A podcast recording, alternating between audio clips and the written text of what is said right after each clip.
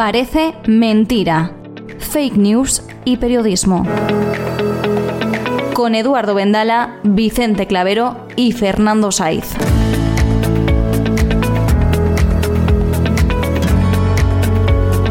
Hola a todos, bienvenidos a un nuevo episodio de Parece Mentira, el podcast sobre fake news y periodismo. Estamos aquí los tres de siempre. Eduardo Vendala, ¿qué tal Eduardo? Muy bien, fenomenal, estupendo, Vicente, gracias. Fernando Saiz, hola Fernando. Hola, aquí estamos, estupendamente también. Y que nos habla Vicente Clavero. En los días previos a la grabación de este podcast ha habido una nueva trifulca política relacionada con los hábitos alimenticios, como ya lo fue en torno a la carne a primeros de año. Todo ha comenzado a raíz de una recomendación del Ministerio de Sanidad para reducir la presencia de bebidas alcohólicas en los menús de bares y restaurantes que algunos medios y políticos de la derecha elevaron a la categoría de prohibición sin despeinarse, como si fuera lo mismo una recomendación que una prohibición. Se produjo la correspondiente pelotera, basada en un hecho falso, manipulado descaradamente, con el único fin de darle cera al gobierno sin entrar en el fondo del asunto, esto es, en si los poderes públicos deben promover hábitos cardiosaludables en la población o por el contrario deben preservar los intereses de las eh, industrias productivas. Parece mentira. Fake news y periodismo. No son raros los bulos relacionados con la alimentación o con las bebidas. Todo lo contrario. Eh, hay un estudio de la consultora estadounidense Garnet de 2019 que señala que el 30% de los bulos que circulan en las redes tienen esa temática lo que da una idea del grado de desinformación que tiene o puede llegar a alcanzar en esta materia eh, tan eh, trascendental para los seres humanos. Evidentemente los intereses que hay en juego son colosales porque mm, son fake news que afectan a una de las industrias más importantes del mundo y en, los, y en la que la competencia empresarial eh, es feroz, habida cuenta la ingente cantidad de dinero que se mueve en ella. Una noticia falsa sobre alimentación puede aumentar la reputación de un producto o hundirla, hacer que la cotización de su fabricante suba o caiga estrepitosamente, con lo cual, nada tiene de extraño que a veces tengan su origen en las propias empresas, bien con el deseo de obtener algún tipo de beneficio o causarle un perjuicio a su competencia. Ha habido casos especialmente llamativos en los últimos años y de ellos vamos a hablar hoy, así como de la actitud que conviene mantener ante la más mínima sospecha de que nos quieran vender gato por liebre. Yo querría abundar un poco en, la polémica esta que ha citado Vicente y que ha explicado muy bien sobre la utilización o el uso de, alcohol o de cerveza o de vino en los menús de los restaurantes. Y explicarle un poco porque yo creo que, eh, que trasciende un poco al tema ideológico o al tema político. ¿no? Y que yo creo que es importante mm, añadir algunos detalles. ¿no? ¿Cómo fue, cómo fue esto, esto, esto del vino y la cerveza en, el menú de los restaurantes? Lo ha explicado bastante bien eh, Vicente. La polémica parte de un borrador, de un documento elaborado por el Consejo Interterritorial del Sistema Nacional de Salud, que es un organismo en el que están representados el Gobierno central y las comunidades autónomas, y que es el mismo organismo que ha estado llevando todas las decisiones sobre la pandemia de, coronavirus. Pues bien, ese borrador eh, fue publicado por los diarios El Español y La Razón y proponía literalmente, se abren comillas, colaborar con establecimientos de restauración para promover la dieta mediterránea como modelo de alimentación cardiosaludable sin incluir en ella el consumo de alcohol. Se cierran comillas. Eso es lo que decía eh, el borrador. ¿Qué pasó en la reunión posterior del 27 de abril en el que se aprobó el documento? Pues que a raíz de la polémica creada se eliminó del párrafo la coletilla de sin incluir en ella el consumo de alcohol a propuesta de varias comunidades autónomas. Y el texto definitivo se aprobó sin esa mención. Eso es lo que pasó. Y lo que tengo que decir es que la información publicada tanto por la razón como por el español, que he leído atentamente, era irreprochable y se atenía al contenido del borrador del documento. En ningún momento se decía ni en los titulares ni en el texto de, la información que eh, se fuera a, prohibir el, consumo de cerveza y vino en, en las comidas. Siempre se utilizaba la idea de fomentar, de promover o de recomendar, nunca prohibir, y siempre citando al borrador del documento. El problema es que posteriormente, como ha sugerido Vicente, se utilizó sesgadamente esa información. Algunos otros medios, sobre todo en redes sociales, hablaron de prohibición y la propia presidenta de la Comunidad de Madrid, Isabel Díaz Ayuso, publicó en Twitter una foto de, una copa de vino en la que se decía un buen vino como el que los señores del gobierno nos quieren prohibir. Ahí ya entramos, evidentemente, en el terreno de las fake news como estrategia de confrontación, de confrontación política e ideológica. Y no solo la, la presidenta Ayuso difundió una falsedad, sino que cuando Sanidad publicó el desmentido, se negó a rectificar alegando que ella siempre defiende a la hostelería de Madrid. Entonces, bueno, yo creo que esto es importante porque algunos ultraderechistas o nostálgicos del franquismo han, ya han añadido esto eh, de, la, de, la, supuesta o la falsa prohibición del vino o el alcohol en las comidas a su doctrina ideológica. Hace poco leí un tuit de alguien que se, que se publicita en, Twitter como francófono, en el que decía, y leo textualmente porque creo que, es significativo, se abren comillas, decía, hace 50 años podíamos fumar, conducir por carreteras sin que te cobraran peajes, no pagábamos IVA, podías echar piropos sin miedo, circular por Madrid Central, beber cerveza con el menú del restaurante, pero la dictadura era la de Franco se cierran comillas. O sea que queda clara un poco la utilización torcida del tema con, fines ideológicos. Eduardo. Pues yo esto, esto, estos, últimos, estos últimos días he estado viendo mucha, muchos reportajes, muchas noticias y mucha información en general, no solamente actual, sino histórica, sobre bulos alimentarios. Y está claro que eh, son como mínimo tan antiguos como los bulos sobre las guerras de los que hemos estado hablando en estos últimos programas de Parece Mentira. Y he descubierto en la, Organización Mundial de la Salud que existe una enorme cantidad de información muy bien documentada, con toda clase de pruebas científicas, con toda clase de referencias a estudios sesudos, hechos por eh, entidades perfectamente legítimas y por doctores del máximo prestigio, donde se puede uno informar bastante bien sobre cuál es el bulo alimentario y cuál es el, bulo no, el no bulo alimentario.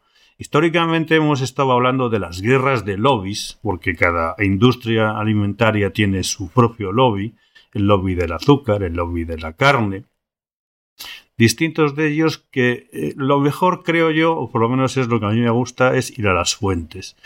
Y en los últimos, en el último mes me he dado, por poner algunos ejemplos, eh, me ha dejado bastante preocupado dos informes que he visto muy recientes, uno tan recientes como que uno es de 28 de abril, o sea, del otro día, y otro es de 23 de febrero, o sea, no el otro día, pero casi, un mes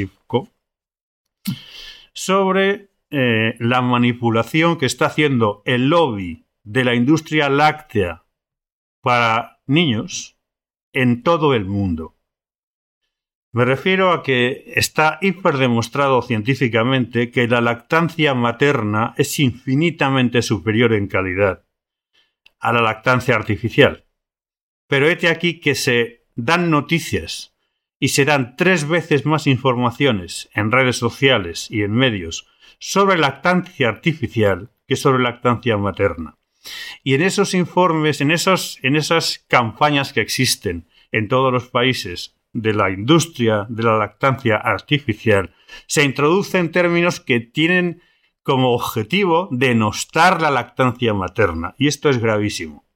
Entonces, yo invito a cualquiera que lo vea, a cualquiera que, tenga acceso a Internet o que tenga curiosidad, en buscar en, la página web de la Organización Mundial de la Salud, que es eh, who.int, un informe que se llama Alcance e impacto de las estrategias de la comercialización digital para la preparación de los sucedáneos de la leche materna.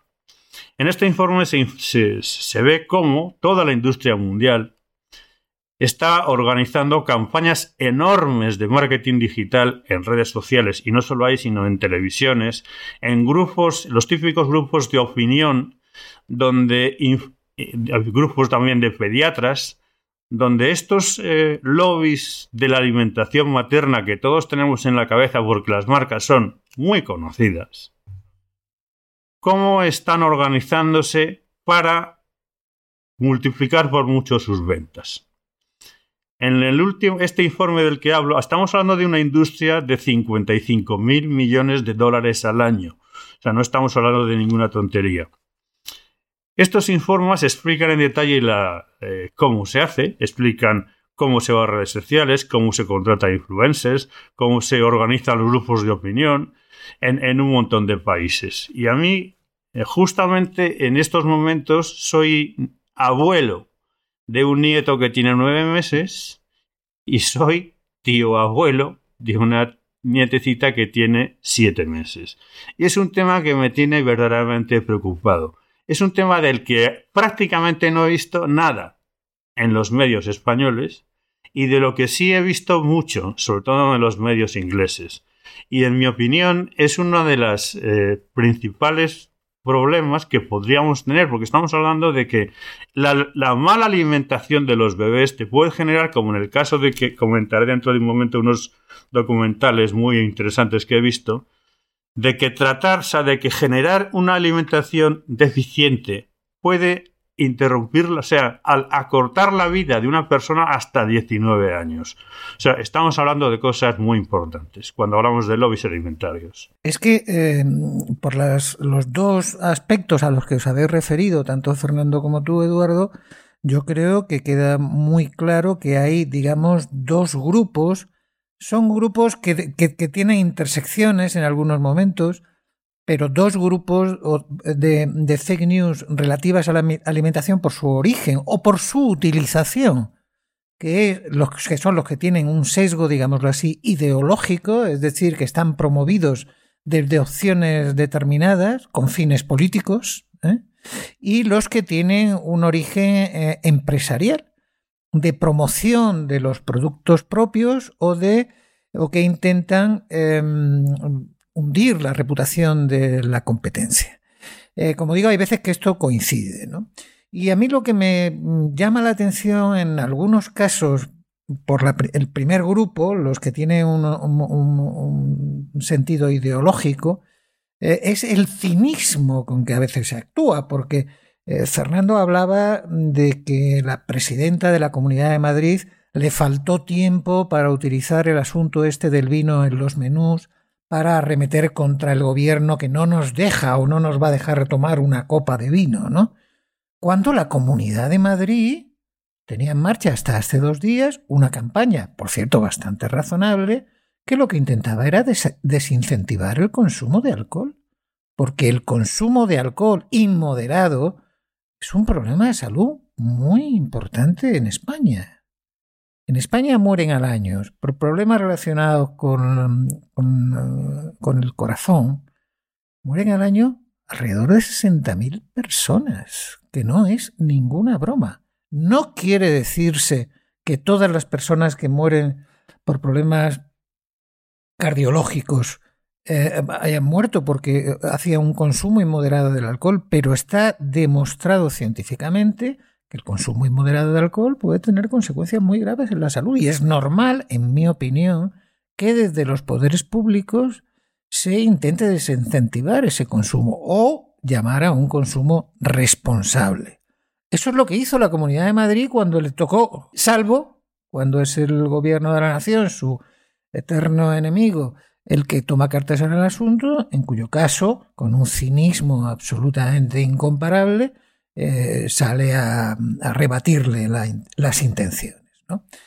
Eh, bueno, mm, yo creo que esto al final lo único que hace es confundir a la opinión pública, que se haga bandería de algo que es de lo que no debería hacerse, que es la salud de los ciudadanos y la adopción, como digo, de hábitos cada vez más saludables en la población, que son un síntoma indiscutible de desarrollo, pero bueno, hay políticos de todas las ideologías, ¿eh? no nos equivoquemos con esto, que anteponen sus propios intereses electorales a esos fines, en mi opinión, tan loables como son los que tienen que ver con la mejora de la salud y del bienestar de las personas. Un comentario que me ha venido a la cabeza cuando estaba hablando Vicente del tema de la Comunidad de Madrid es que creo que la Comunidad de Madrid actual tiene tendencia a pisar charcos en el entorno alimentario, ¿no?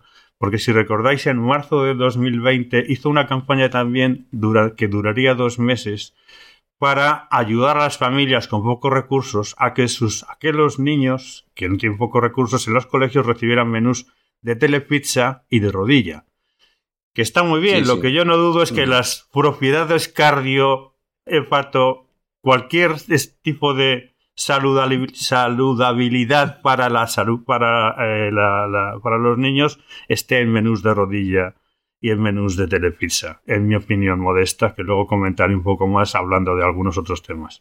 Sí, yo, yo como decía, quería incidir en el, en el, tema de la vertiente empresarial que ha citado Eduardo y de cómo las, industrias alimentarias, en este caso, hacen campañas eh, pues para promocionar y para vender sus productos. Y quiero citar aquí una parte de esas campañas que a mí me parece que es especialmente peligrosa, que son los estudios académicos con apariencia de rigor que están financiados por grandes empresas o industrias, aunque en este caso no siempre eso se sabe, no siempre se sabe que es así, que están pagados por la parte interesada y por lo tanto, presumiblemente, son eh, poco fiables. ¿no?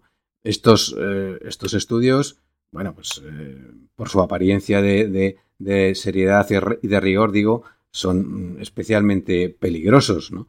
Eh, son herramientas de marketing, en mi opinión, muy poco éticas, que tienen, eh, mm, en mi opinión, un doble peligro. Por un lado, pueden llevar a la gente a conclusiones equivocadas sobre los alimentos que toman y por otro, erosionan la confianza de la opinión pública en la ciencia y en los estudios científicos, ¿no?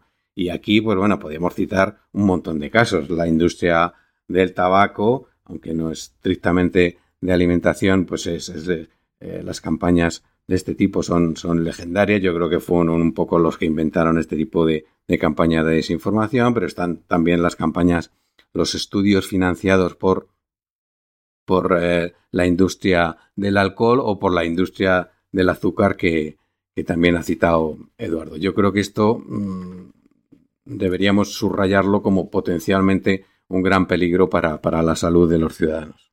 Eduardo, querías decir algo, querías ampliar algo. Sí, quería comentar, comentar algo sobre este mismo tema. Y es que eh, buscando en información realmente buena sobre bulos alimentarios y sobre alimentación en general, he encontrado al menos cinco, cinco documentales que me los he bebido y me los he leído de cabo a rabo, porque son extremadamente interesantes y están al alcance de todos en Netflix, donde se destaca, en el, creo que el más importante se llama eh, eh, What the Health, que ahora diré lo que significa, donde se explica con claridad qué tan cancerígena, que es brutal, la carne procesada. ¿Vale? O sea, estamos hablando del origen no solamente del cáncer, sino de la diabetes. O sea, contrariamente a lo que podría parecer, el azúcar no es el principal causante de la diabetes, sino es la carne procesada. Entonces, yo recomiendo, para quien tenga tiempo, que vaya a Netflix y busque el reportaje llamado What the Health.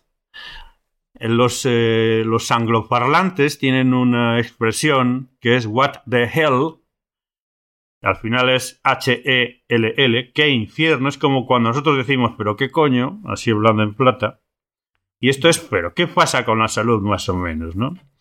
En, en, esta, en este reportaje se explica con pelos y detalles eh, cuáles son los perjuicios de la, no, no de la carne roja que también, sino sobre todo de la carne procesada y de la relación que comentaba Fernando.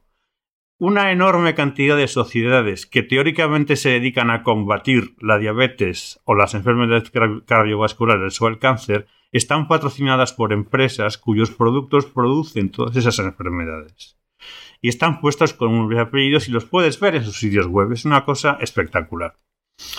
Aparte de este reportaje sobre What the Health, hay uno que va sobre la industria del ganado, de las vacas sobre todo, no solo, también del porcino, pero de las vacas, que se llama Cowspiracy, la conspiración de las vacas. Y otro sobre la conspiración del mar. Ahí es donde se ve también cómo los lobbies productores de comida emplean métodos para tanto producir como para distribuir como para remunerar a los productores absolutamente arteros y absolutamente despreciables.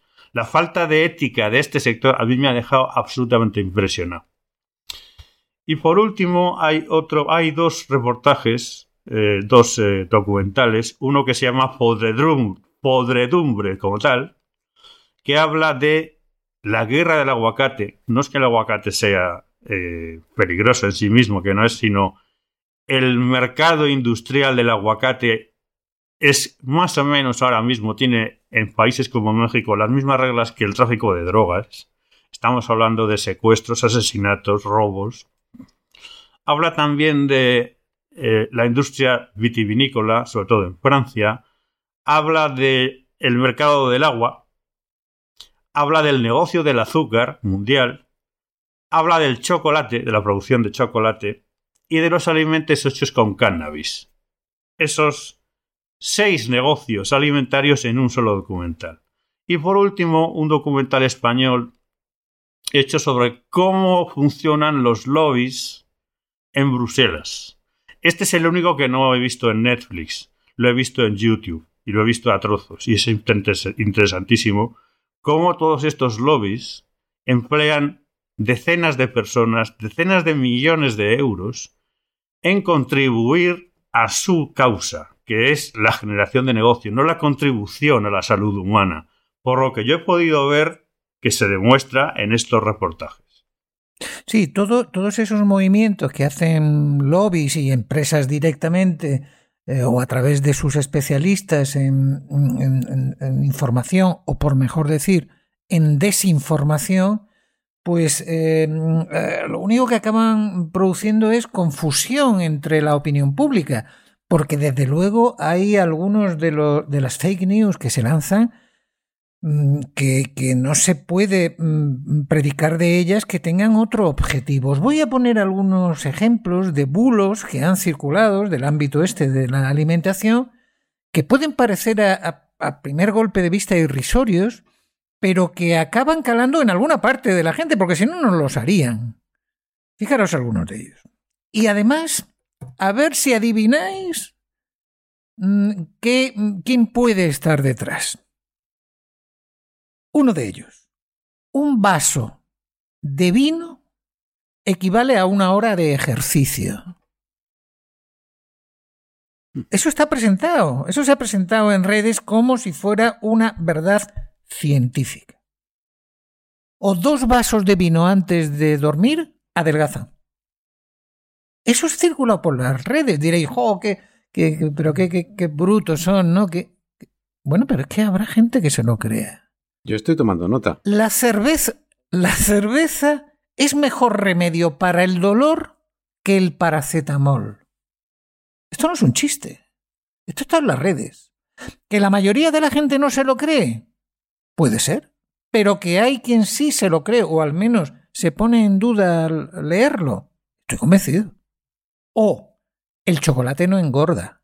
Es más, incluso adelgaza. Cosa que va en contra de toda la producción científica que ha habido respecto jamás.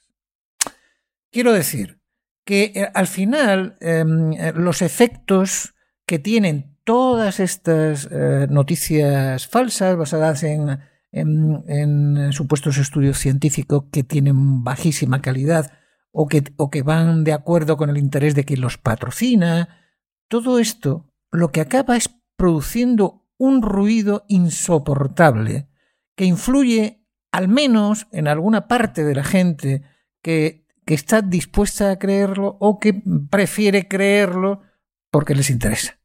Y ahí está la razón de, la gran cantidad de desinformación que, circula por la red en torno a la alimentación y que podrían, imaginaros si habláramos ya no de la alimentación, sino por ejemplo de los productos destinados a la belleza o los farmacéuticos. Tendríamos para tres programas y podríamos profundizar en quién está detrás de los estudios que se hacen y que, y que avalan supuestamente los efectos beneficiosos que esos productos tienen.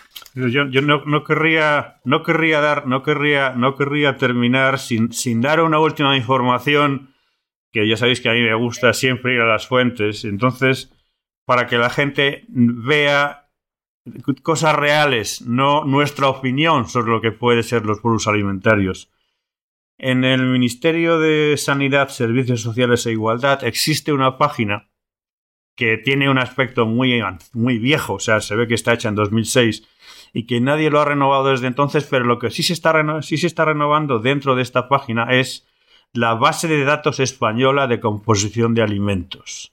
Entonces, en esta página que es Betka Barcelona, España, Dinamarca, Cádiz, Alemania.net, hay un link a la izquierda que pone base de datos que si pones luego consulta base de datos están todos los grupos de alimentos que existen, todos ellos, lácteos y derivados, hay un menú enorme de lácteos y derivados, huevos, cárnicos, pescados, moluscos, grasas, aceites, cereales, sin todos los, todos los eh, alimentos, donde te dice con el detalle absoluto cuáles son la composición concreta de cada uno por cada 100 gramos qué colesterol, qué grasas, qué fosfatos, qué sodio, cuánto. Entonces yo recomiendo ir a esta página vetca.net y buscar la base de datos de composición de los alimentos porque ahí no te la van a colar. No sé ahí si el, si el vino adelgaza más que el chocolate o que si puede... No, no, no, ahí no te la cuelan, ahí está exactamente la composición de cada uno de los alimentos que nos comemos y ahí no te van a engañar. Esa es una actitud muy saludable, ¿eh? la de acudir a, fuentes, a fuentes fiables. Parece mentira. Seguimos con las fake news y periodismo en Facebook, Instagram, LinkedIn y Twitter. Búscanos como Parece Mentira Club.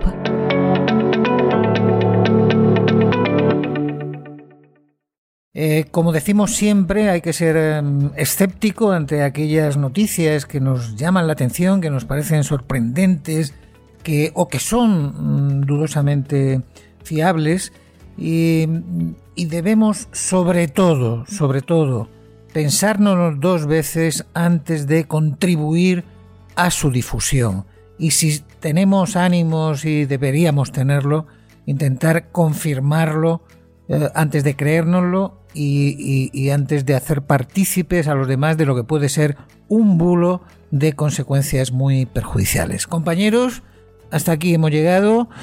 Damos nuestras gracias, como siempre, a Chema de formato podcast por, la producción del, episodio.